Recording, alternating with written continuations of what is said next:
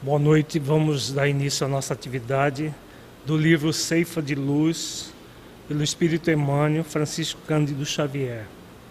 Em ti próprio, de maneira que cada um de nós dará conta de si mesmo a Deus. Paulo, Romanos, capítulo 14, versículo 12.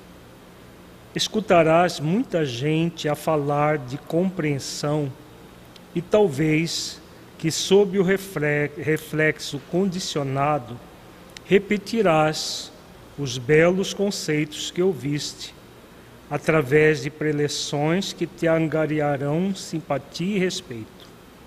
Entretanto, se não colocares o assunto nas entranhas da alma, situando-te no lugar daqueles que precisam de entendimento, quase nada saberás de compreensão, além da certeza de que temos nela preciosa virtude. Falarás de paciência e assinalarás muitas vozes em torno de ti, referindo-se a ela. No entanto, se no imo do próprio ser não tens necessidade de, sof de sofrer por algum ente amado, muito pouco perceberás acerca de calma e tolerância. Exaltarás o amor, a bondade, a paz e a união. Mas, se nas profundezas do espírito não sentires algum dia o sofrimento a ensinar-te o valor da nota de consolação sobre a dor de que te lamentas, a significação da migalha de socorro que outrem te estenda em teus dias de carência material, a importância da desculpa de alguém a essa ou aquela falta que cometeste, e o poder do gesto de pacificação da parte de algum amigo que te restituiu a harmonia em tuas próprias vivências, ignorarás realmente o que sejam entendimento e generosidade perdão e segurança íntima. Seja qual seja a dificuldade em que te vejas, abstente de, de carregar o fardo das aflições e das perguntas sem remédio. Penetra no silêncio da própria alma. Escuta os pensamentos que te nascem no, do próprio ser e reconhecerás que a solução fundamental de todos os problemas da vida surgirá de ti mesmo. Vamos elevar os nossos pensamentos a Jesus, rogando a Ele que nos abençoe a todos. Mestre, amigo, abençoe-nos, Senhor, em mais esta noite que aqui nos encontramos para refletir acerca da Sua doutrina de amor. Ampara-nos, Senhor, para que possamos ter a mente clarificada para o bom entendimento do conteúdo que estaremos estudando na noite de hoje. Se conosco, hoje e sempre, Senhor gratos por tudo. Prosseguindo com o estudo da epífise, a glândula da vida mental, nós estamos hoje no quarto encontro, Energia Mental e Consciência, terceira parte. O objetivo deste encontro é refletir sobre a energia mental, a consciência e e a relação de ambas com a epífise. Nós eh, desenvolvemos já dois dos dois módulos anteriores a respeito da, de todo o funcionamento da epífise a partir da energia mental. Então, a energia mental é formada dos pensamentos, dos sentimentos e da vontade. Quanto mais equilibrado forem os nossos pensamentos, quanto mais virtudes nós nos propomos a cultivar, mais a nossa energia mental se torna salutar e, consequentemente, a epífise se torna uma glândula a sustentar a nossa vida mental, uma vida mental equilibrada, focada na consciência. Então nós temos trabalhado isso e hoje nós vamos prosseguir adentrando agora alguns exemplos de pessoas que fizeram esforços para produzir essa energia mental equilibrada numa atitude de autoconsciência. Antes vamos meditar sobre a energia mental e a consciência. Feche os olhos, entre em contato com você mesmo em essência, buscando sentir-se um espírito imortal.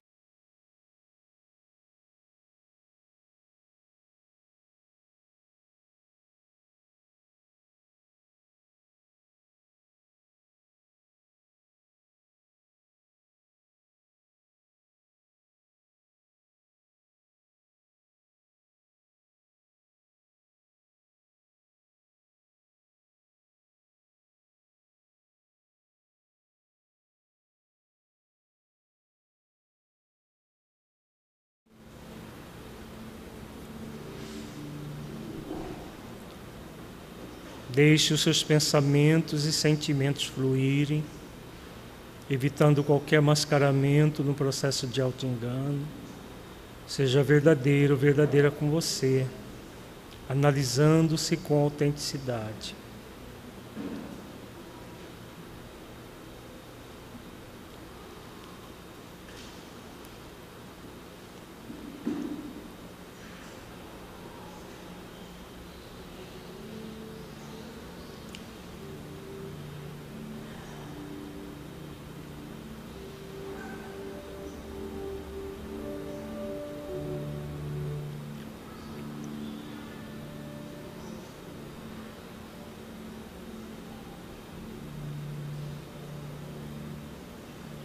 Gradualmente vamos voltando ao estado de vigília para a reflexão doutrinária. Então, recordando o esquema que temos trabalhado de como funciona a energia mental. Então, nós temos os pensamentos, os sentimentos e a vontade, que em conjunto formam a energia mental. Então, como nós temos visto, nós vimos os, as reflexões que a, a Alexandre nos proporciona no livro Missionários da Luz, falando sobre a importância da vontade na disciplina dos pensamentos, dos sentimentos, de modo que a, as pessoas exercitem as virtudes cristãs em si mesmas e a partir desse exercício, desse esforço de vontade, há todo um equilíbrio energético que vai gerar um, um grande benefício para a nossa vida mental, emocional. A epífise, que é a glândula da vida mental, se torna profundamente equilibrada e todas as funções psíquicas ela tem uma ligação muito grande com a mediunidade, mas não só com a mediunidade. É a glândula da vida mental. Quanto mais equilíbrio nós tivermos na nossa energia mental, mais equilíbrio teremos na epífise, como é uma glândula ligada a todo o funcionamento do nosso corpo. Nós vimos na, no, nos textos do Missionários da Luz que a, a epífise secreta hormônios psíquicos. São hormônios que ainda não foram descobertos pela medicina convencional. Nós ainda não, não temos a, catalogado esses hormônios psíquicos que Alexandre eh, se refere muito provavelmente são substâncias tão sutis que as nossas máquinas de detectação dos hormônios não têm sensibilidade suficiente para detectá-los. Então, no, a, o que se tem hoje é que a, a secreção de, do hormônio serotonina, serotonina não, melatonina, pela glândula epífise. É o único hormônio que foi descoberto até agora. Mas não, não duvidemos das falas de Alexandre, porque no, muitas das dos textos de André Luiz, das, das revelações que André Luiz tem feito desde a década de 50, por meio da, da mediunidade de Chico Xavier, tem sido comprovado. E com certeza esses hormônios psíquicos vão ser comprovados mais tarde. O que é importante disso tudo, como nós temos refletido, é a importância de mobilizar a nossa vontade. Na semana passada nós estudamos o texto do, do livro Eu, Espírito Imortal, que o mentor Honório fala da, da importância da vontade quando nós queremos conquistar qualquer coisa na vida. Quando nós queremos disciplinar a nossa energia mental, é na a vontade que nós vamos mobilizar. Nós é, vimos a, a, as reflexões que o Honório proporciona para nós. Qualquer viciação, qualquer dificuldade que nós tenhamos, se não houver um esforço da vontade sintonizando com aquilo que nós queremos, nós não vamos é, é, movimentar aquilo que somos convidados. Né? Então, na, na noite de hoje, nós vamos adentrar num grande exemplo de uma pessoa que fez esse esforço, fez esse esforço para mobilizar a, vontade de autotransformação e mudou a sua vida e hoje é um grande exemplo para nós dentro do movimento espírita.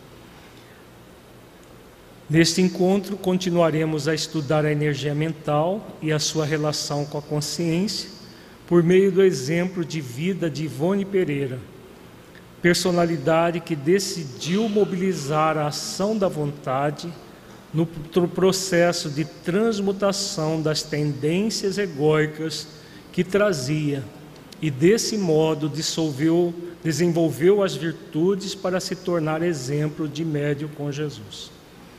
A trajetória de vida de Ivone Pereira está foi relatada por eh, através de três obras. O livro Nas Voragens do Pecado, Cavaleiro Numier e Drama da, da Bretanha.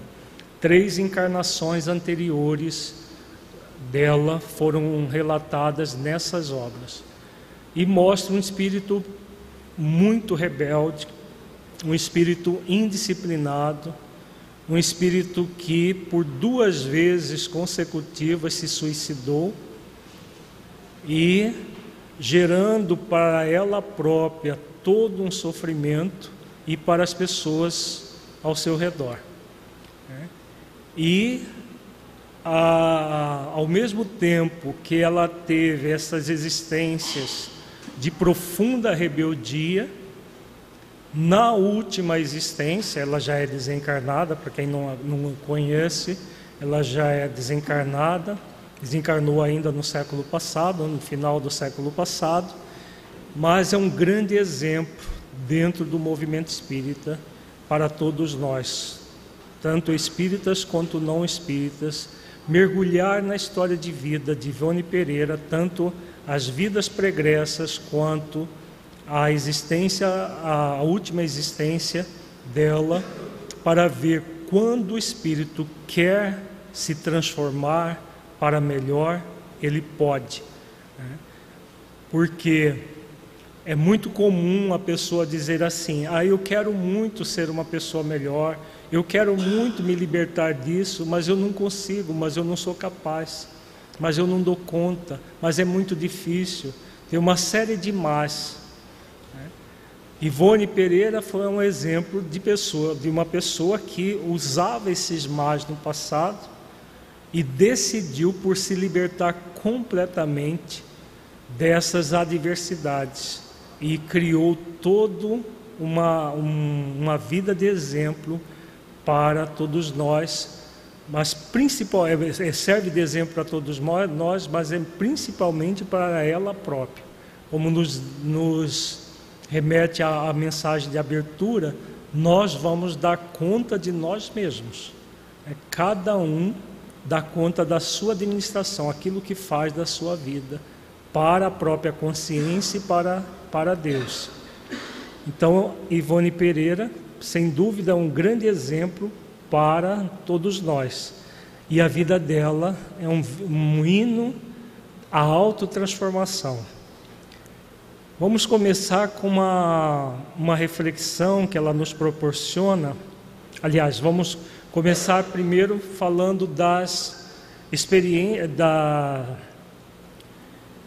da, de, de várias uh, situações que Ivone Pereira entrou num processo de, é, de rebeldia frente à vida.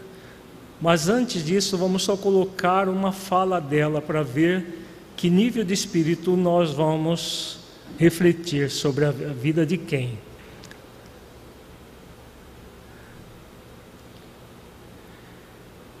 Pelos caminhos da mediunidade serena. É um livro de entrevista com a Ivone Pereira um pouco antes dela desencarnar, pouco, poucos anos antes dela desencarnar. A senhora que tantas obras recebeu, qual foi a obra que mais lhe impressionou e por quê? Então, nesse primeiro momento, nós vamos ver as experiências dela do passado, em que ela, é, antes de se entregar à prática das virtudes, antes de fazer o esforço que ela fez para se transformar. A que mais está no meu coração é o romance Nas Voragens do Pecado. A razão é que é mais difícil porque seria muita falta de modéstia. Mas já que o Senhor pergunta, eu vou responder. É porque eu me encontro nela. Tenho certeza de que estou naquela obra. É um romance de Charles passado no século XVI. Foi ali o meu pecado contra o Evangelho. Depois disso, foi uma série de pecados contra o Evangelho. Agora estou resgatando tudo na existência atual. Por aí vocês imaginam que tem sido meu sofrimento moral e material também. Nesta resposta, Ivone Pereira aborda os erros cometidos em quatro reencarnações anteriores à sua última existência, dentre os quais dois suicídios, que a conduziram a um doloroso resgate que foi amenizado pela mediunidade dignificada com Jesus. Três dessas reencarnações estão registradas na trilogia romanceada nas Voragens do Pecado, em que ela aparece com o nome de Ruth Carolina Bretencourt de La Chapelle, na qual usa a sua mediunidade para fazer um pacto de vingança com a Otília de Lovine Raymond contra o chamado capitão da fé Luiz de Narbonne, que massacrou a sua família durante a noite de São Bartolomeu. É uma obra muito interessante, quem não, nunca leu, vale a pena ler. É um romance, com um daqueles romances que prende a atenção do início ao fim e mostra toda a tragédia que aconteceu em nome de Deus na chamada Noite de São Bartolomeu, que nada mais foi do que o massacre dos protestantes. O protestantismo estava nascendo na, na, na Europa é, nessa época e muitos protestantes viviam como os verdadeiros cristãos lá do, do início do, do cristianismo. A família da, da Ruth Carolina era uma dessas. eles viviam num, num, numa área rural e lá havia todo um, um processo de revivescência do cristianismo primitivo. Não, nem todos os protestantes tinham esse hábito, mas no caso dessa família, sim. E nesse romance mostra o massacre da família inteira. A única que se salvou foi a Ruth Carolina, porque foi levada para uma outra família e toda, toda a família dela foi massacrada. E aí narra na, nesse romance a vingança. A, enquanto ela não destruiu Luiz de Narbonne, ela não sossegou. E ela, já uma médium ostensiva na época, evocava o espírito Otília de Lovini, que, que desencarnou antes dela, e as duas uma desencarnada e outra encarnada perpetraram a vingança. E, aí, e a obra narra toda a questão da noite de São Bartolomeu, que significou todo o massacre dos protestantes com o objetivo de manter a hegemonia da Igreja Católica. O livro Cavalheiro de Numiel, segundo da trilogia em que ela aparece com o nome de Berthe de Somerville Stanisburg, que se casa com Henri de Numier, o antigo Luiz de Narbonne, para reajustes do passado, mas que ela, ainda rebelde, orgulhosa e envolvida pelo desamor, produz ações que culminam com o suicídio de Henri. Então a, a, providência divina traz o Luiz de Narbonne e a de volta e com o compromisso deles se casarem. Ela já numa outra personalidade, Berta de Somerville, e ela se casa com ele, mas ela atrai a confiança dele e com uma outra pessoa que ela se namorou, abandonou o lar, foi viver com essa outra pessoa e ele acaba suicidando se jogando de um penhasco por pela pela traição e por tudo aquilo que ocorreu nessa existência. O terceiro livro é o Drama da, da, da Bretanha, em que ela aparece com o nome de André de Guzmán, jovem consequente que, sob a indução obsessiva do pai de Henri de Numier, suicida-se. Então, a, na, no drama da Bretanha mostra todo a, a, o processo obsessivo né, do que foi pai do Henri de Numier na encarnação passada que ela levou por, pelas ações dela foi foi corresponsável pelo suicídio dele. E aí o pai dele desencarnado a persegue até que ela se suicida sob a injunção hipnótica dele. A quarta encarnação, imediatamente anterior a essa, a essa última, como Ivone Pereira, não foi romanceada. Nessa encarnação, Ivone suicida-se pela segunda vez, além de ser corresponsável pelo segundo suicídio de seu esposo, Roberto de Canarlejas, o mesmo Luiz de Narbonne do passado. Essa é, esses fatos estão narrados num opúsculo que foi publicado no Reformador, eu e Roberto de Canaleiras, que aborda a, a relação deles dois numa encarnação em, eh, na, em Portugal e na Espanha no, no, no século XIX, em que ela se atira rio, no rio Tejo e morre afogada e também é corresponsável pelo suicídio do, do Roberto de Canaleira já pela segunda vez, que era o mesmo Luiz de Narbonne do passado. Então ela foi suicida por duas encarnações consecutivas e a, foi responsável por duas corresponsável, o responsável direto era ele próprio, mas corresponsável pelo suicídio do Luiz de Narbonne por duas vezes como Henri de Numier e Roberto de Canaleiras.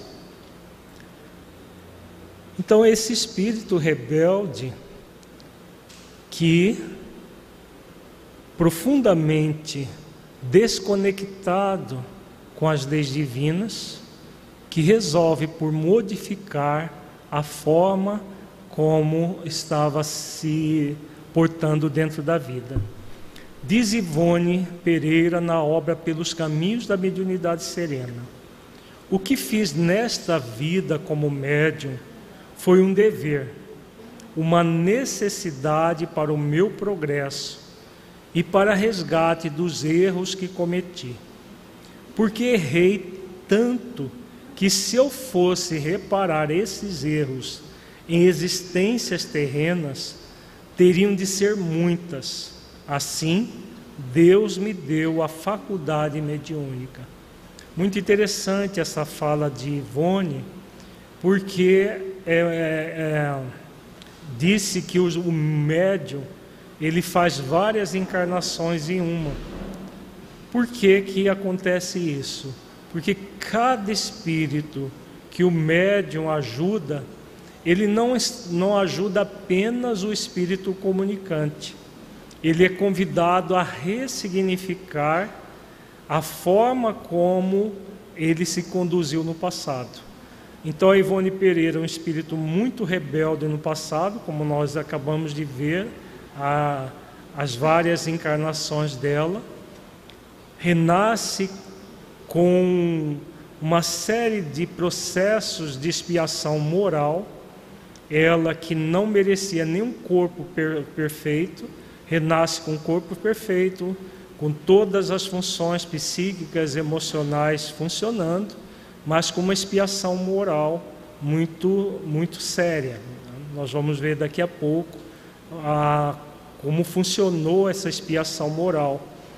Mas para, para quê? Para resgatar o passado. Como ela diz aqui, é a necessidade para o meu progresso e para o resgate dos erros que cometi. Então ela realmente conseguiu, numa existência, se redimir dos erros do passado. É claro que não se tornou um espírito superior, não é possível, mas se libertou de todo aquele estado de rebeldia que ela vivia. Vamos ver como aconteceu isso. Ivone Pereira, antes de reencarnar em sua recente existência, era protegida dos, da legião dos servos de Maria, como suicida que fora em sua penúltima existência. Pelos impositivos da lei divina, renasce para resgatar os seus débitos perante a sua própria consciência. Renasce num corpo normal, a despeito do suicídio passado porém com, com toda uma série de distúrbios morais e com os recursos mediúnicos já desenvolvidos outrora, para que pudesse saldar os seus débitos por meio da mediunidade dignificada com Jesus. Diz Ivone Pereira, em entrevista publicada no livro Pelos Caminhos da Mediunidade Serena, ao comentar sobre o sofrimento dos suicidas. Uns sente ainda se afogando, outros veem-se horrorizados com um trem de ferro, alguns desesperados com os venenos e outros com os tiros no ouvido, e tudo isso na mesma região e ao mesmo tempo. Essas vibrações então se chocam. É um verdadeiro inferno. Não tem outra expressão. São impressões que um ser humano que não foi suicida não pode avaliar. Aqui ela está se referindo a relatos do livro, do próprio livro Memórias de Suicida e as experiências dela como médium. Eu compreendi muito bem, porque também fui suicida, também estive lá. Tenho a impressão de que estive até em lugar pior. Tive essas impressões ao nascer porque até os sete ou oito anos, principalmente, eu sofria muito com as visões de lá. Fui muito torturada por espíritos da pior espécie. Havia até uns vestidos de diabo, me espetando com aqueles tridentes. Eu acordava em gritos à noite. Como médio de incorporação, eu recebi tudo quanto foi espírito suicida. E eu senti as impressões, senti o sofrimento deles. Então, com essas incorporações, com a ajuda dos próprios suicidas, ela acabou se ajudando e como o médio funciona como uma espécie de filtro da, do sofrimento que, inclusive, altera até o próprio perispírito do suicida. Mas quando ele ajuda o outro, ele acaba se ajudando. É aquilo que a, mentora Joana de Anges diz: o medicamento que nós colocamos na ferida dos outros é medicamento que nós colocamos na nossa própria alma.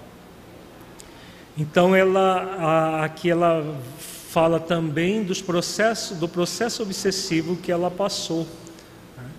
A, as torturas dos espíritos que eram inimigos dela do passado, que tomavam inclusive a forma do chamado diabo, capeta, e a torturavam é, na, por processos de vingança.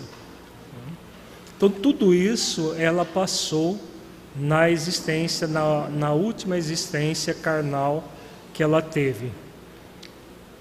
Agora nós vamos adentrar o mais importante, não é a não são os erros de Ivone Pereira que nós queremos realçar na noite de hoje. Ao contrário, nós gostaríamos de realçar o esforço gigantesco que ela fez.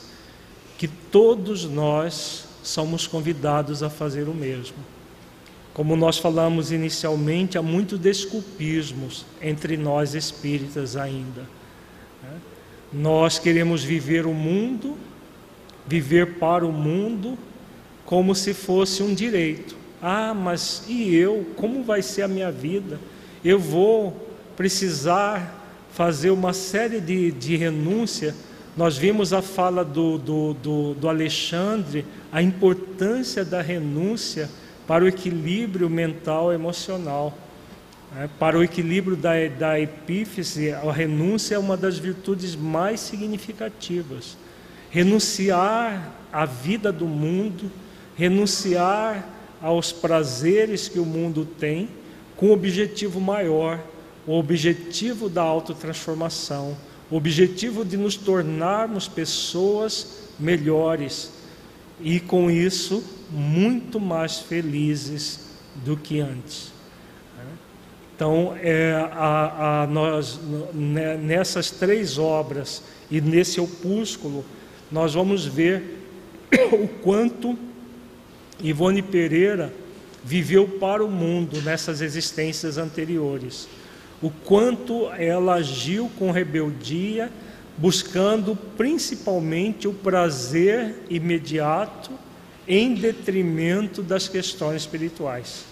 Quando, por exemplo, ela abandona Henri de Numier, é porque eles eram campônios, pobres, e um príncipe, uma, uma, uma pessoa da nobreza se, se namora dela e ela simplesmente não pensa no, no, no que poderia gerar para o marido, abandona-o e foge com, com outro que era nobre, que vivia, é, tinha muito dinheiro, simplesmente para viver o prazer do dinheiro fácil, da, das vidas de festas que ela passou a ter. No, na obra é, mostra tudo isso. Né? Então, uma pessoa que primava pelo prazer sensual em detrimento do ser, aquilo que nós vimos no nosso encontro passado, na, no texto do livro Eu, Espírito Imortal, em que a pessoa foca no prazer da persona, da personalidade transitória e não nas virtudes do, da, da identidade essencial, do espírito na sua essência. O grande convite da nossa vida é focar no espírito que somos, utilizando da personalidade transitória como um instrumento de auxílio para a melhoria do espírito. Foi o que Ivone Pereira não fez nas existências anteriores a essa última, e a partir do momento que ela decidiu por mudar, ela, como espírito resoluto, passou a fazer. Então, nós vamos é, focalizar principalmente essa mudança dela, o significado disso e exemplo para todos nós. A média Ivone Pereira decide-se por se entregar à prática das virtudes. Vamos começar pelo texto do Pelos Caminhos da Mediunidade Serena. Para uma pessoa receber assistência dos guias espirituais, o que deverá fazer? Ivone Pereira. Nós temos de fazer uma evocação. Leva-se em conta também a dedicação à doutrina e aos conselhos doutrinários que recebemos do alto. Isso não foi um privilégio para mim. Deu-se comigo porque eu quis, eu tive vontade de me dedicar. A minha vida foi inteiramente dedicada à doutrina espírita. Sempre obedeci com muito empenho os conselhos da doutrina e as advertências dos guias. Hoje muita gente admira Ivone Pereira. Né? Ela é uma das médias mais admiradas do movimento espírita. Mas há uma tendência nossa de mitificar as pessoas. Há uma tendência de transformar a pessoa como se ela fosse uma privilegiada. Né? Ela fez aquilo que ela fez porque tinha espíritos maravilhosos junto com ela. Olha o que ela diz aqui, muito claramente. Né? É, isso não foi um privilégio para mim. Não há pessoas privilegiadas. Ivone, ao contrário, os espíritos, quem já leu as obras autobiográficas dela, a Recordações da Mediunidade Devassando o Invisível, mostra como os espíritos a tratavam tratavam com amor, mas com uma disciplina muito é, rigorosa, por, por, pela indisciplina dela do passado. O, o mentor espiritual dela, Charles, que tinha sido irmão dela na encarnação em que ela foi Ruth Carolina, foi o pai dela na encarnação em que ela se joga no, no rio Tejo e se morre afogada e que a, o abandonou com esse ato, num, num, grande sofrimento, ele disse certa vez a ela: Eu não vou fazer nada para, é, fa, para que uma lágrima sequer seja poupada para você.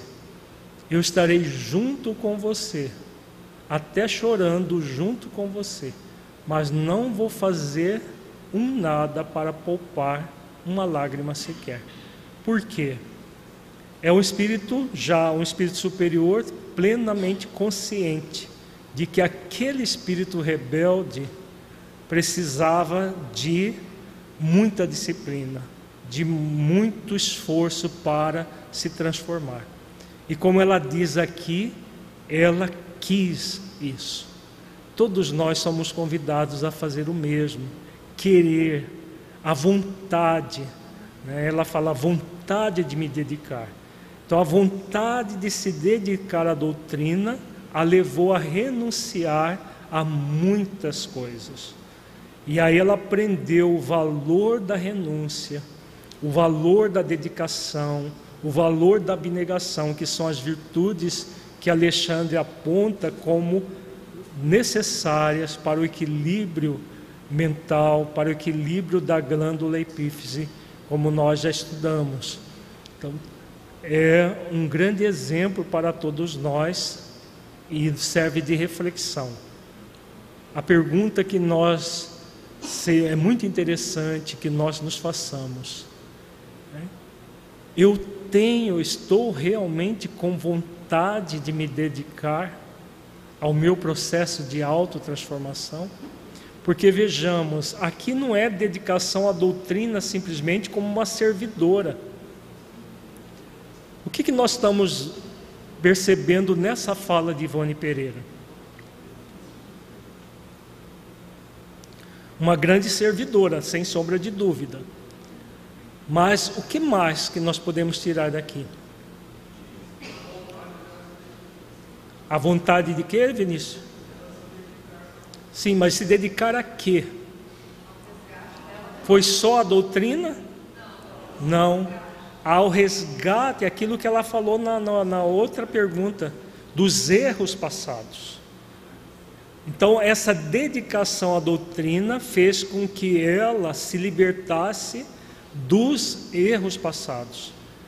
É aquilo que é, a, o apóstolo Pedro diz na sua epístola: o amor cobre uma multidão de pecados.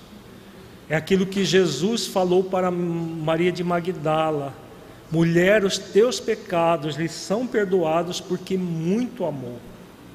Então, o amor que ela dedicou à doutrina, mas para que ela se dedicasse à doutrina, ao movimento espírita, nós tivemos recentemente na região onde ela trabalhou, estivemos no centro espírita lá em Barra do Piraí, um centro espírita com 132 anos.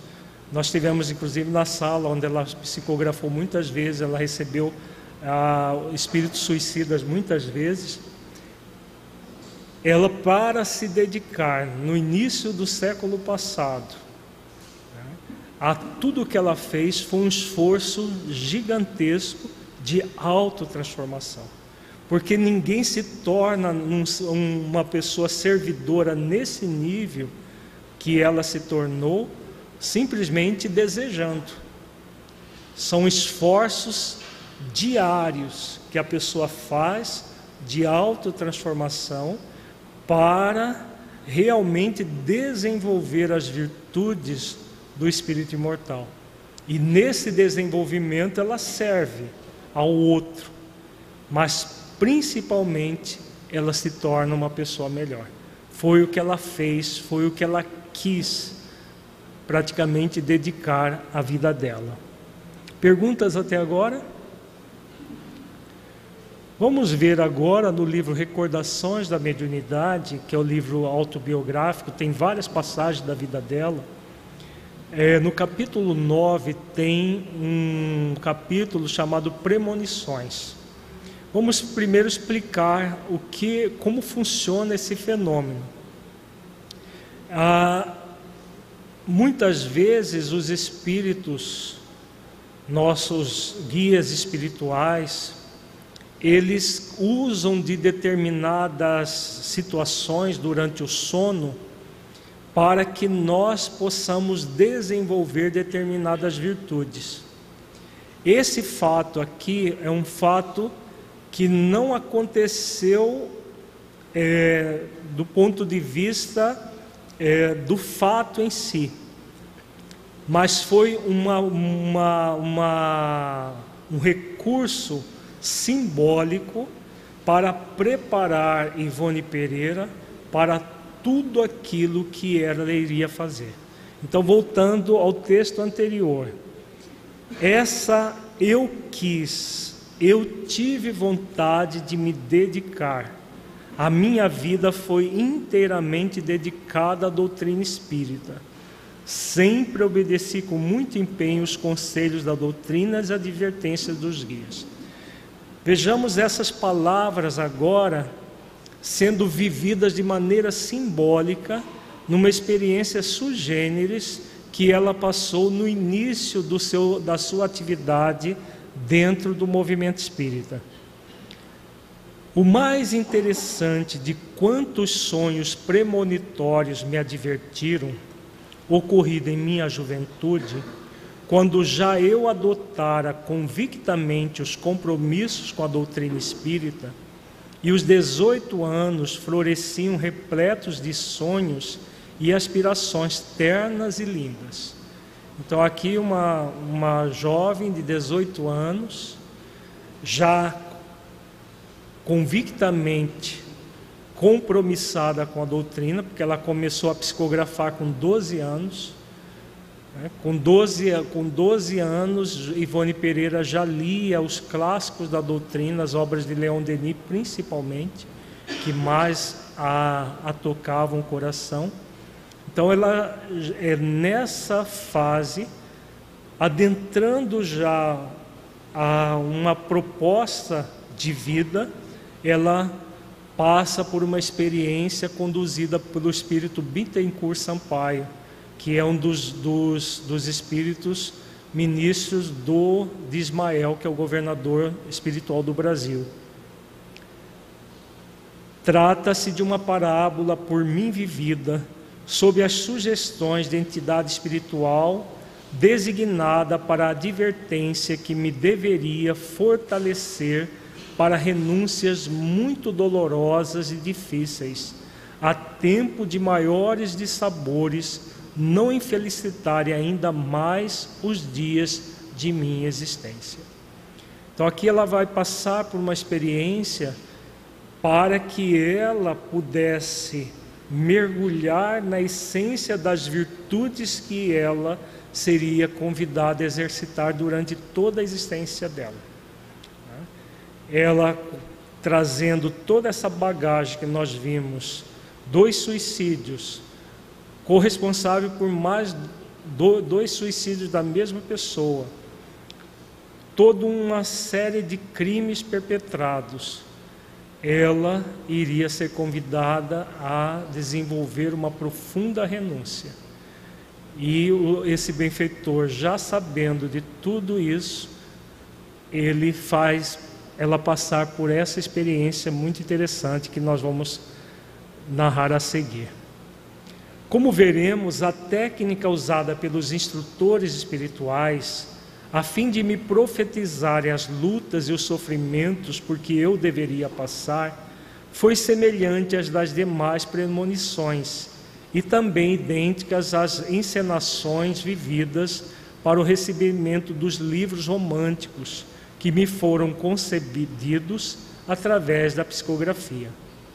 É de notar que esse sonho lúcido, por excelência, mostrava cenários tão reais e cenas tão vivas que eu afirmaria que tudo era sólido, material e não fruto de uma sugestão forte durante a qual for, fora criado pelo poder da vontade mental.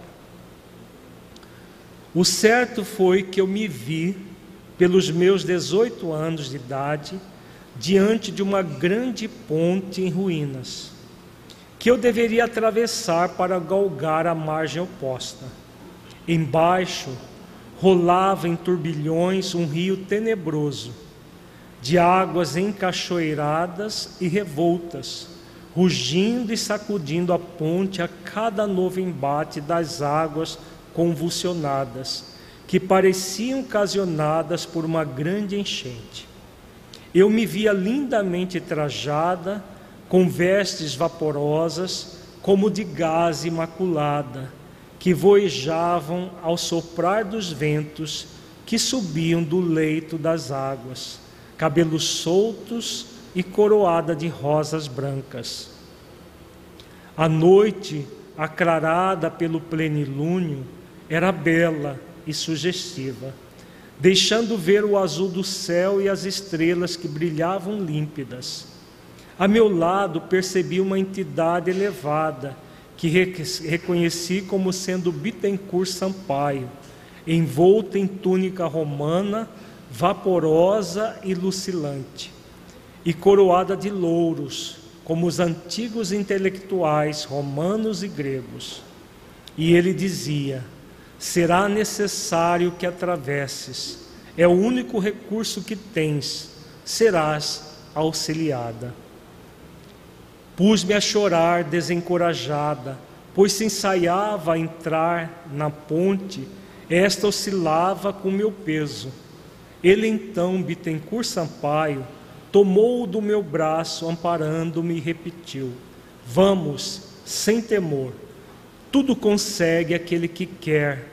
Não sabes que a fé transporta montanhas? Serás ajudada. Confia. Vamos parar um pouquinho nessa sugestão mental do benfeitor espiritual Bittencourt Sampaio e comparar com a, a fala dela própria. Né? Tudo consegue aquele que quer. Então ela estava diante de uma experiência, uma experiência transcendente. Isso está acontecendo durante o sono do corpo físico. Toda imagem mental é projetada do espírito para ela. Ela não estava de fato atravessando uma ponte com todas essas características. Isso tudo estava acontecendo na mente dela, como um símbolo de toda de como a vida dela iria ser a partir daquele momento. A partir desses 18 anos, porque dos 12 aos 18 anos ela atuava como médio psicógrafa, ela já psicografava contos, uma série de, de, de, de trabalhos ela já fazia, mas não o trabalho maior, mais volumoso que existe dentro da literatura mediúnica até hoje, que é o livro Memórias do Suicida, ainda estava por ser escrito. E as atividades de, de, de incorporação, de psicofonia e tudo mais. E aqui Bittencourt Sampaio vem utilizando desse recurso magnético auxiliar, para auxiliá-la na preparação. Por isso que ela coloca no capítulo Premonições, que ela, que ela fala de várias premonições que ela teve, inclusive essa. E aí, o convite né, da fé transportada, transport, que transporta montanhas. Serás ajudada, confia. Isso é só para Ivone Pereira, gente? O qualquer, qualquer um de nós espíritas podemos ter a mesma situação. Todos nós podemos ser convidados a um trabalho de vulto. Vejamos que Ivone Pereira tinha algum, alguma qualificação anterior para o trabalho que ela fez? Nenhum. Porque muita gente vai dizer: ah, não, mas são médiums já preparados, espíritos já desenvolvidos, que já, já evoluíram em outras épocas que fazem isso. Ivone Pereira é um exemplo, pode valer para Chico Xavier, mas para Ivone Pereira não. Ivone Pereira, a, nós vimos um resumo bem, bem pálido de quem ela foi no passado. Então, ela não tinha nenhum qualificativo para a tarefa que foi dada a ela. Agora, o que ela fez de diferente? O que ela fez de diferente foram os esforços. Né? Os, foram os esforços que ela fez para realizar aquilo que Bittencourt Sampaio coloca aqui. Tudo consegue aquele que quer. Então, querer é poder. Poder de acionar a vontade no processo da autotransformação. Quando nós queremos, nós podemos e nós realizamos. Quando nós ficamos choramingando, ah, eu não consigo, eu não dou conta, não tenho tempo, não sou capaz, não isso, não aquilo, é porque nós estamos focados no processo de vitimização, como se nós fôssemos vítimas da vida. Ah, coitado de mim, eu não consigo. É. Vejamos que Ivone Pereira, ela se vitimizou várias vezes e vitimizou outras pessoas no passado. E quando ela se decidiu por mudar, ela fez todo o esforço de transformação. Assim amparada, atravessei a ponte, timidamente, desfeita em lágrimas, enquanto as águas rugiam embaixo, ameaçando tragá-la e também a mim. A cada passo, novas oscilações da ponte, cujo soalho em ruínas me deixava entrever o abismo que corria sob meus pés. Em chegando ao lado oposto, lembro-me ainda que o grande amigo repetiu o aviso do futuro que me esperava, o que não constituía novidade para mim, porque outras profecias já eu tivera sobre o assunto. Vejamos esse conselho do Bittencourt Sampaio. É o único recurso que terás para poder vencer dedicar-se ao Evangelho do Cristo de Deus, à doutrina dos Espíritos. Nada esperes do mundo, porque o mundo nada terá para te conceder. És espírito culpado a quem a providência do céu estende a mão para te poder erguer do opróbito do pretérito. Não conhecerás o matrimônio, não possuirás um lar, e espinhos e lutas se acumularão sobre seus teus passos. Mas unida a Jesus e a verdade, obterás forças e tranquilidade para tudo suportar e vencer. Vejamos aqui o benfeitor, ele colocou tudo. Primeiro, foi de forma simbólica que ela viveu uma, um simbolismo muito realista, né? não era simplesmente uma sugestão mental, ela, como se ela estivesse passando nessa ponte mesmo, com todos os detalhes que ela coloca. Agora, depois ele coloca a vida que ela teria. Por que, que ela passou por tudo isso? Por quê? Não, não teve o casamento, não teve lar, ela não tinha nem casa para morar. Muitas vezes ela psicografava em, uh, usando caixote de, de madeira como, como mesa. Psicografava em papel de pão porque não tinha dinheiro para comprar papel. É, ela passava ferro. Antigamente o pão era enrolado num papel pardo. Né? Jovens não conhecem essa, essa, isso aí, né? porque hoje vem saquinho com plastiquinho.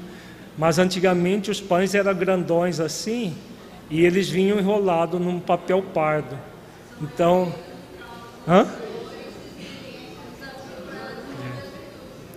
Então, a, a, Solange está dizendo aqui, né? Por que disso tudo, de todas essas privações? Por causa do abuso do passado. Então, ela abusou, ela traiu o esposo, simplesmente o abandonando para viver é, nababescamente. Na encarnação em Portugal, ela era muito rica. Ela abandona tudo, viviam num lar é, e abandona tudo se jogando no, no, no Rio Tejo. Então, várias experiências que ela teve tudo e desprezou. Nesta, ela não teria nada e deveria valorizar tudo aqui, todas as experiências que iria passar. Né? Então, é, é realmente um grande exemplo, porque aqui a, a, estava vendo apenas uma profecia. A profecia é o quê? Uma premonição é o quê? Uma possibilidade. Ela poderia concretizar essa possibilidade ou não. O esforço é dela. A pessoa se programa para fazer os esforços. Agora, em cada situação, ela é convidada a fazer um esforço após o outro para conquistar aquilo que ela é, realmente quer para a sua vida. E aí ela diz: com efeito, a premonição realizou-se integralmente, dia a dia, minuto a minuto. Minha existência ha sido a travessia constante sobre um caudal de dores que o Consolador amparou e fortaleceu. Então aqui a, essa fala dela é, é, é muito consoladora, né? Porque apesar de estar numa expiação muito dolorosa, o fato dela ter se dedicado à doutrina que a amparou e fortaleceu. Então, a dedicação ao Consolador fez com que ela tivesse forças para o próprio processo transformador necessário para ela se redimir. Vamos voltar pelos caminhos da mediunidade serena. A pergunta é Ivone Pereira. Acho que na encarnação atual a senhora resgatou muita coisa. Ivone Pereira, resgatei. Tenho certeza disso, porque eu tenho uma paz de consciência tão grande que acho que o meu pecado foi perdoado, ou pelo menos resgatado porque perdão propriamente não existe. Então vejamos a fala dela, né?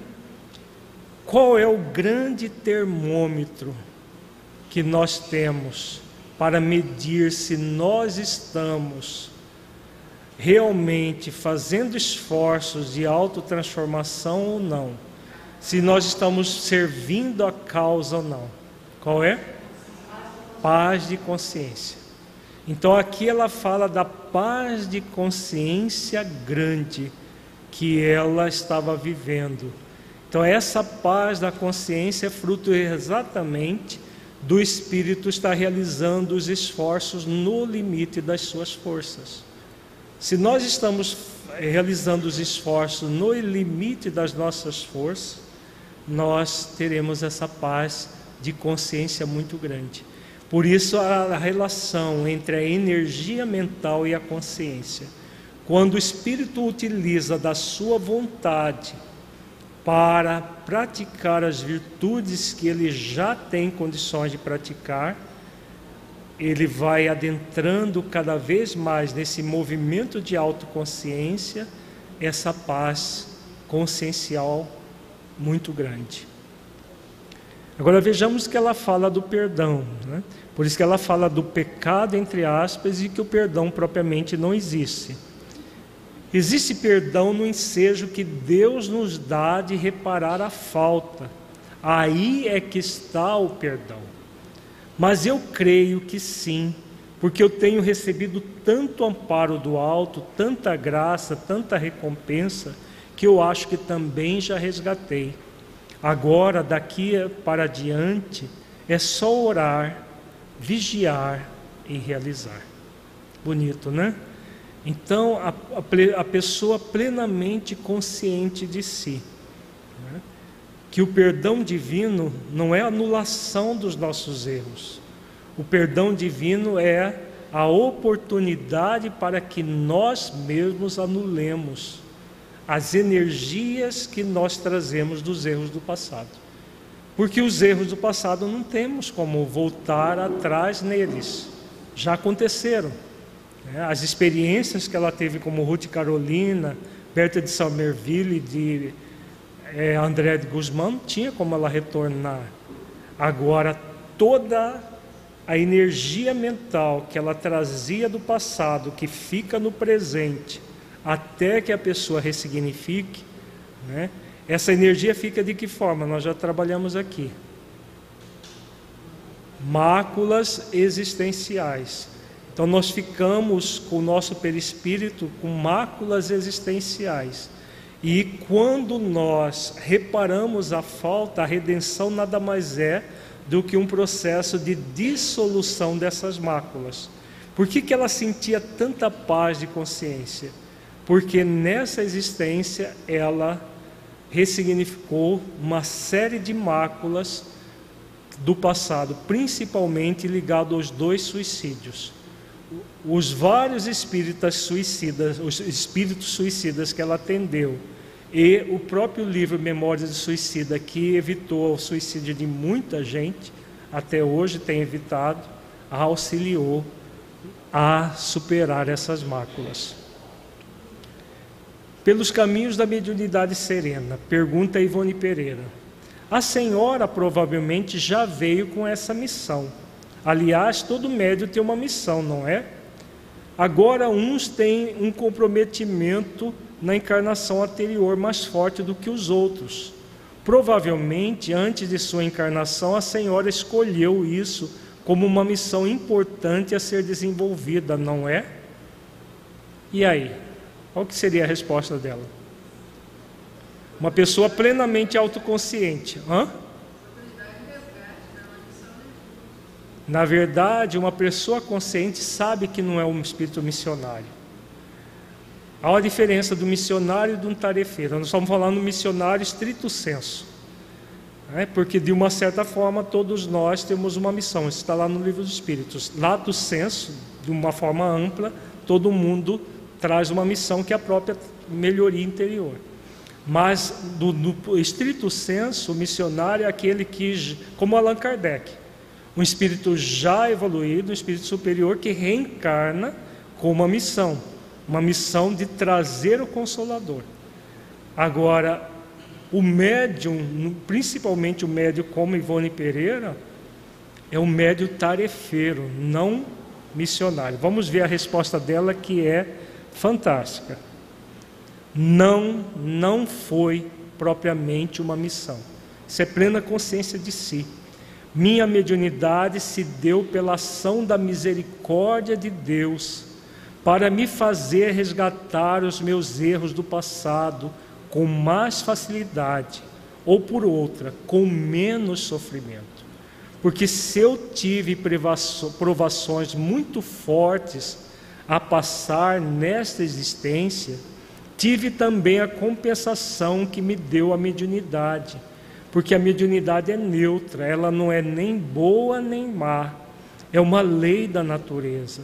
Compete a nós fazermos dela uma missão, mas para isso é preciso muito estudo, muita meditação e uma orientação perfeita, boa.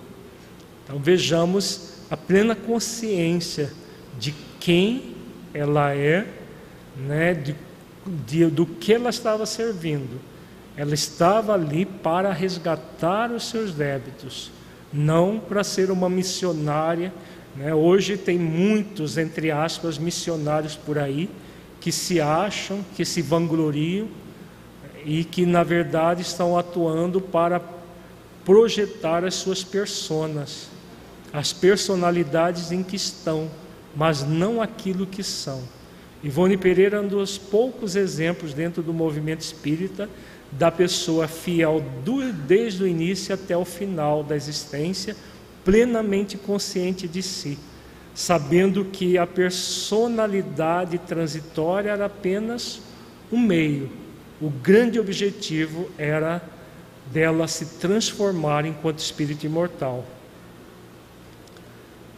Por isso eu digo: é engano pensar que esteja em missão. Não recebi uma missão. Todo o meu trabalho foi de reparação dos meus erros. A misericórdia de, de Deus dá para grandes criminosos do passado a mediunidade, para que ele, numa única existência, possa resgatar muita coisa, pois a mediunidade beneficia muita gente. O médium normalmente nem sabe o quanto beneficia. Aliás, o meu dever inadiável, inapelável, era só receber o livro Memórias de um Suicida. Tá? Então vejamos que ela veio para receber um livro e ela psicografou mais de 20. E foi esse exemplo da pessoa plenamente consciente. Não há missão para grandes criminosos. O que há é a misericórdia de Deus nos oportunizando, pelo esforço do bem, resgatar numa, numa existência os crimes cometidos no passado.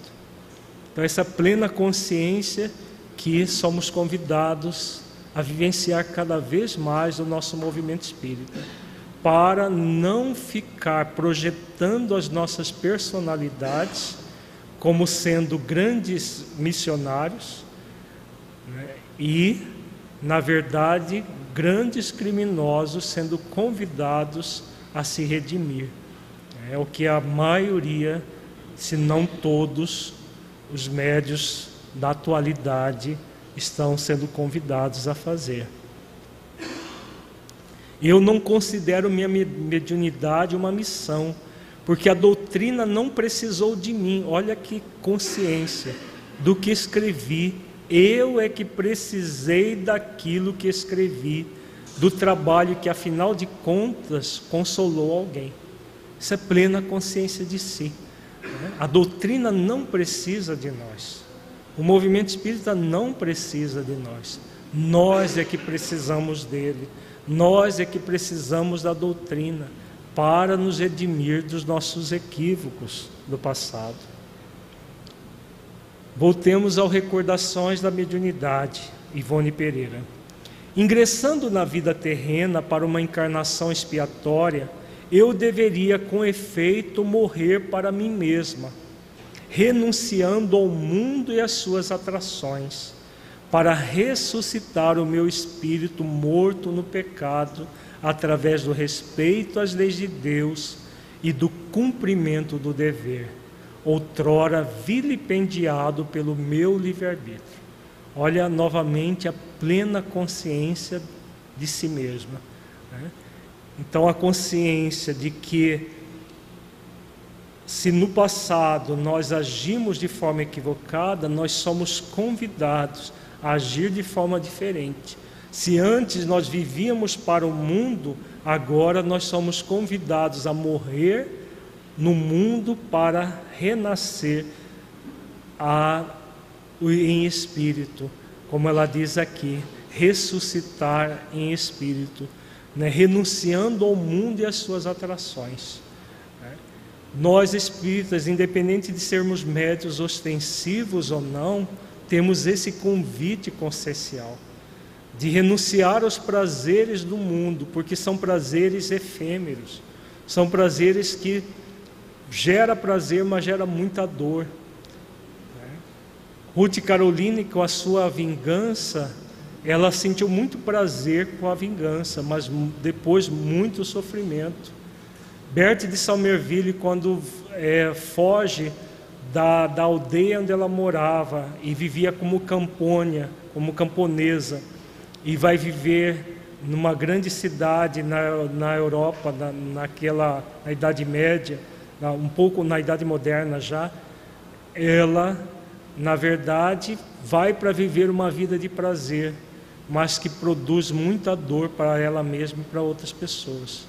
Então, o prazer que gera dor não vale a pena. Isso que nós temos visto nessa, nesse módulo de reflexão sobre a energia mental. Agora vamos ver um texto do livro A Luz do Consolador, que é um livro de artigos da Ivone Pereira. Nesse livro falei alguns dados biográficos da, da vida dela. minhas faculdades mediúnicas foram cultivadas com muito amor, perseverança e respeito, tendo eu seguido fielmente as prescrições do livro dos médios, sem nunca sofrer decepções ao obedecê-las. Segui sempre as orientações dos livros básicos e dos próprios guias que por, por mim velavam. Aqui ela fala das três virtudes que ela cultivou além da renúncia, né? amor, perseverança e respeito né, à própria mediunidade. A perseverança, todos os dias fazer esforços de autotransformação e não só de vez em quando. Às vezes não tinha mesmo não tinha mesmo local para poder escrever. Fazia-o sobre um caixote, à luz de vela ou de lampião a querosene mas perseverei, jamais me dei por vencida e venci. Então vejamos, hoje nós temos muitas facilidades perto do que ela teve. Psicografar sobre um caixote, no papel de pão, né? ela quase que perdeu várias obras, porque ela psicografava no papel de pão e várias delas foram publicadas muito tempo depois. O próprio Memórias de Suicida levou mais de 20 anos para ser publicado. Ela, felizmente, ela não psicografava com lápis, que era comum na época. Ela psicografou com caneta. E aí, é, como o papel era, era papel já reutilizado, e maior parte das, das obras foram psicografadas nesse papel pardo de, de pão, e ela não escrevia lápis porque a, o, o, lápis era pardo e aí não, não, então ela escrevia com caneta, caneta que e, e aí permitiu que as obras fossem ficassem preservadas. E como ela diz aqui, ela perseverou até o fim.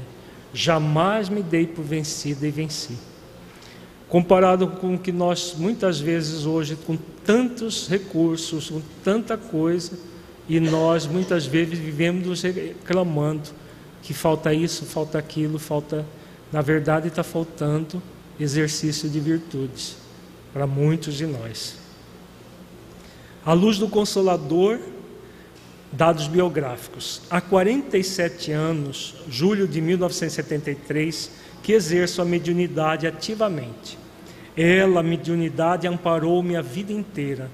Deu-me consolo nas provações, alegria quando tudo me faltava neste mundo, salvou-me das atrações mundanas, quando as tentações afluíam ao meu redor, conservando-me voltada para Deus, instruiu-me, dignificou-me, aclarou-me o caminho do progresso, deu-me a conhecer a felicidade que nos aguarda depois do dever cumprido. E as únicas horas felizes que conheci neste mundo provieram de sua prática. Então foi o grande esforço que ela fez na mediunidade que proporcionaram a, a, as alegrias que ela teve. Né? E, a, auxiliou a ela no processo da própria transformação. Através dela, larguei o meu campo de fraternidade para com o próximo. Fiz dos inimigos do passado amigos para a eternidade. De obsessores a quem pude servir com ela, fiz afeições imorredoras para o coração. Fiz dos sofredores encarnados e desencarnados a quem assisti e visitava, irmãos queridos que me ajudaram com as suas preces. Jamais conheci decepções com minha mediunidade. Amei-a sempre, respeitei-a e guiei-a sobre o critério insuperável da codificação espírita realizada por Allan Kardec. Para mim, portanto, a mediunidade foi meio de reabilitação de faltas contraídas no passado reencarnatório. Foi a misericórdia de Deus mostrando-me o caminho da redenção. Então, nós já comentamos bastante sobre isso, vamos continuar. Vejamos um dado colocado no livro Cavaleiro de Numier, pelo Espírito Charles. Bertie de Salmerville, Ivone Pereira em uma encarnação anterior, não era de têmpera a sofrer as esperas e incertezas. Era uma alma positiva e arrojada, insofrida e intimorata, que não se resignara a situações passivas. No dia em que essa alma se renovasse para o amor de Deus, e se desse a prática do bem, seu triunfo repercutiria nos céus e ela seria considerada, seria considerada, aqui está faltando o DA, exemplo para as almas frágeis que deixam de descrer do próprio progresso.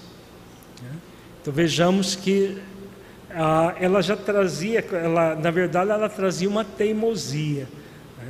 Não era virtude quando ela estava nessa personalidade de Berthe de Somerville, ela desejava uma coisa e ela ia atrás, com muita teimosia, muita é, é, arrojo, como, como Charles diz aqui.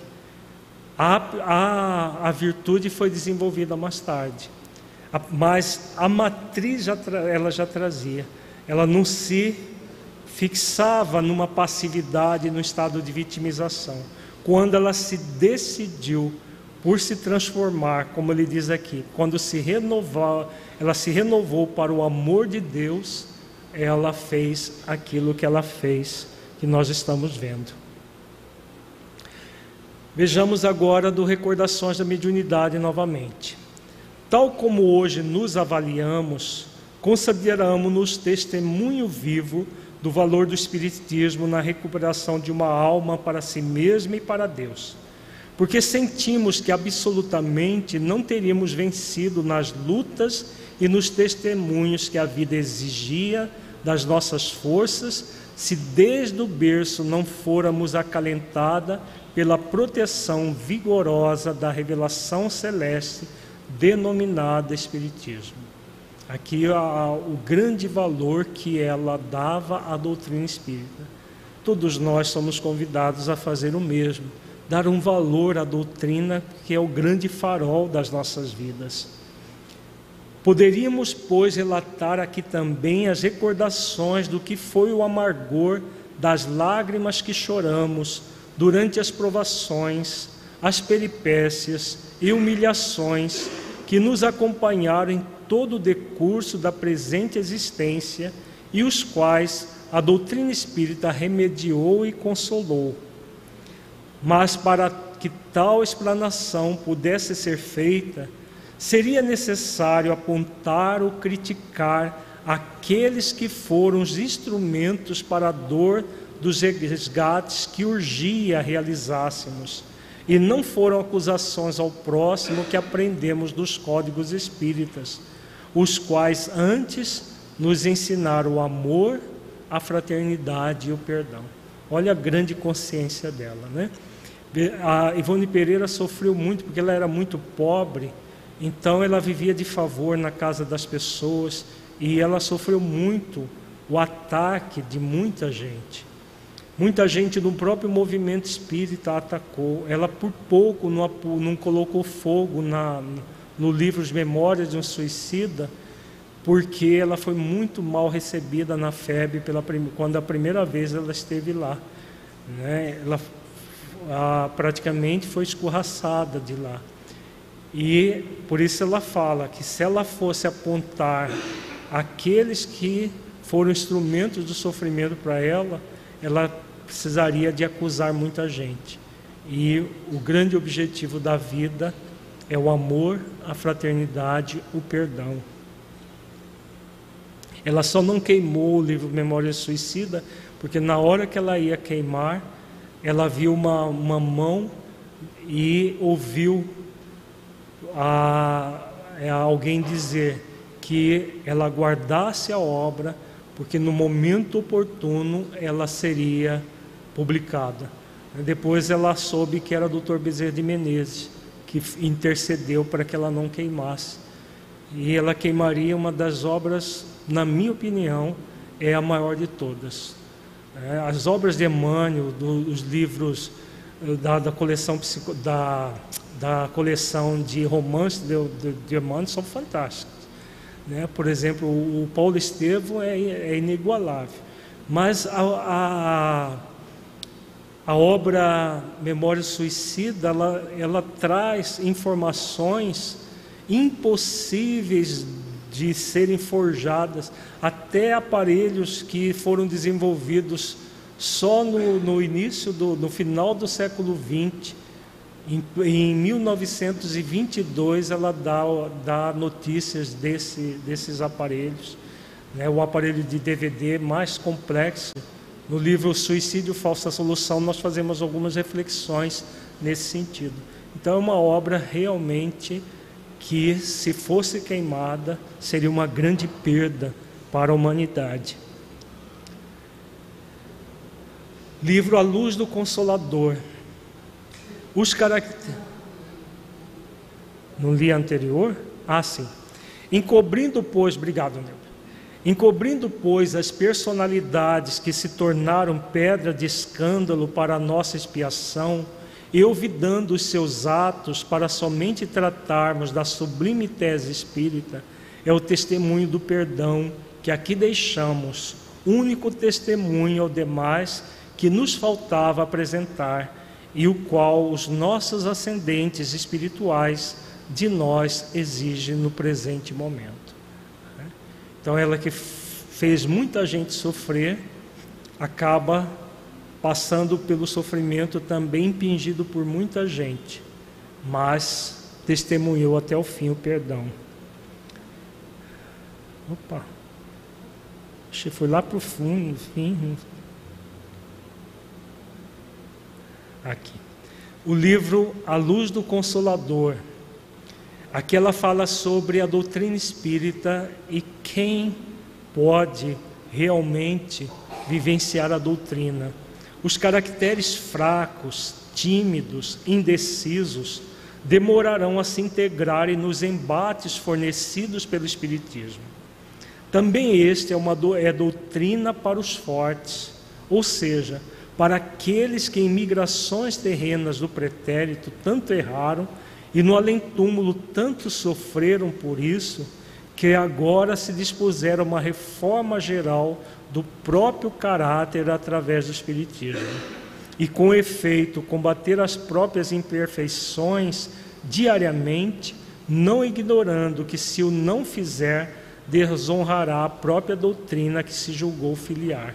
Na verdade, ela está falando dela mesma, né? um espírito muito forte que se decidiu por, por todo esforço de autotransformação e convidando nesse artigo, publicado nesse livretinho que é muito interessante, chamado A Luz do Consolador. Outro livro, ela fala sobre a força do no, no próprio livro, no outro artigo, a força do exemplo. O espírita sincero que compreendeu e assimilou a essência da doutrina que professa, o espírita que assimilando essa essência reconheceu que precisa reformar-se, operando em si mesmo uma ressurreição de valores morais, renovando o próprio caráter, os hábitos, os pensamentos, as ações, a vida, enfim, esse espírita está para a vida atual como os cristãos do primeiro século estavam para a sociedade do seu tempo. Então, essa aqui é muito interessante a comparação dos espíritas de hoje com os primeiros cristãos. O que os primeiros cristãos fizeram de mais significativo naquela época?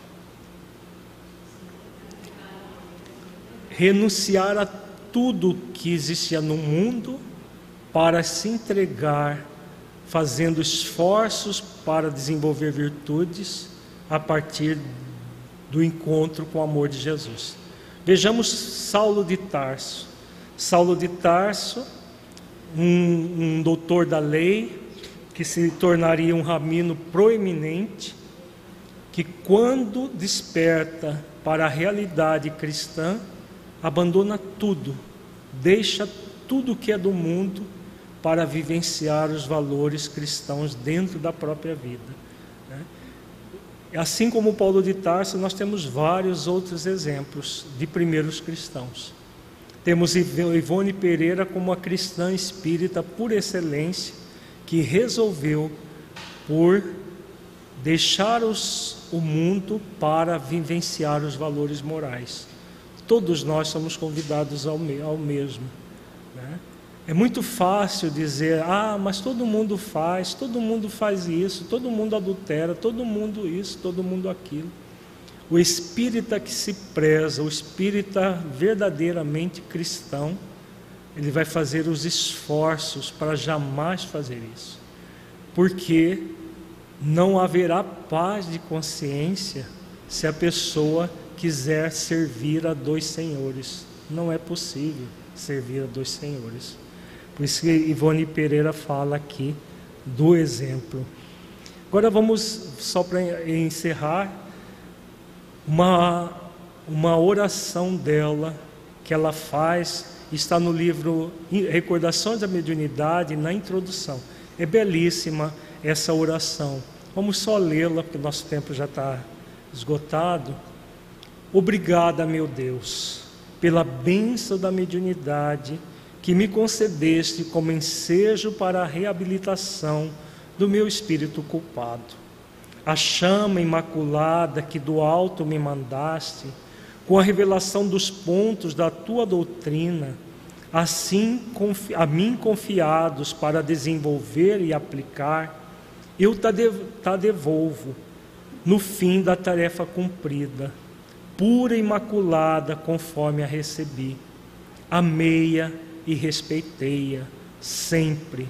Não a adulterei com ideias pessoais, porque me renovei com ela a fim de servi-la.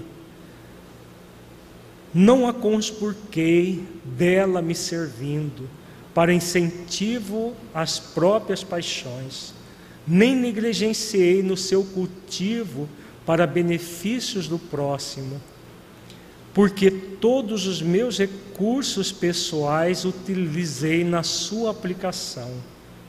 Perdoa, no entanto, Senhor, se melhor não pude cumprir o dever sagrado de servi-la, transmitindo aos homens e aos espíritos menos esclarecidos que eu o bem que ela própria me concedeu. Nós vemos aqui a humildade dela, a consciência de si dela Hoje, quanto, tanta gente usa das pró da própria doutrina, da própria mediunidade, para se servir da doutrina, se servir do movimento espírita para para projetar as suas personalidades né, em detrimento verdadeiro da, do serviço à causa. Ivone Pereira é esse grande exemplo para todos nós, porque do início ao final da sua trajetória, ela fez todos os esforços necessários para trabalhar a sua vontade de uma forma muito justa, muito amorosa e muito caridosa consigo mesmo e com o próximo. Vamos fazer a nossa avaliação reflexiva agora. Feche os olhos, entre em contato com você mesmo em essência, buscando sentir o conteúdo estudado neste encontro. Do conteúdo que você entendeu que se aplique à sua vida.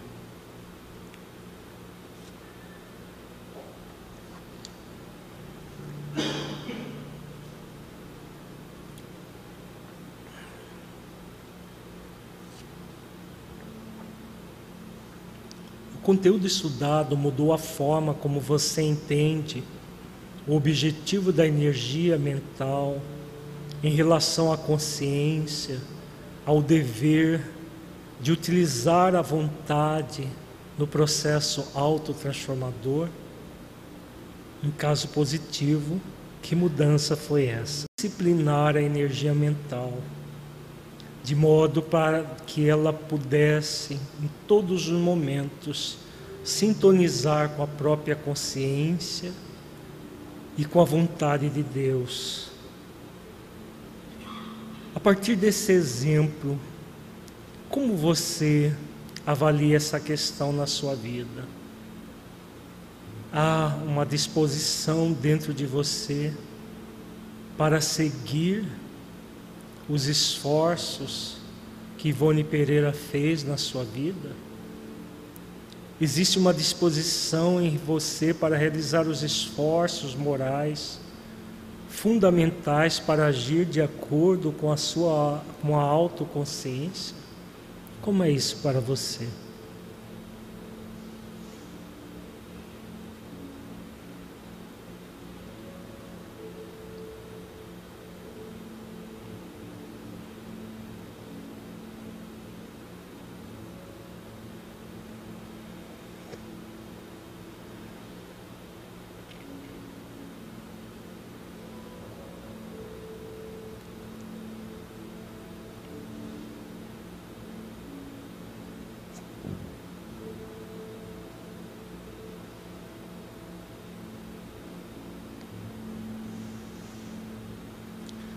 Senhor Jesus, Mestre amigo, agradecemos, Senhor, pelas bênçãos desta noite, pelos exemplos que Vone Pereira nos deixou.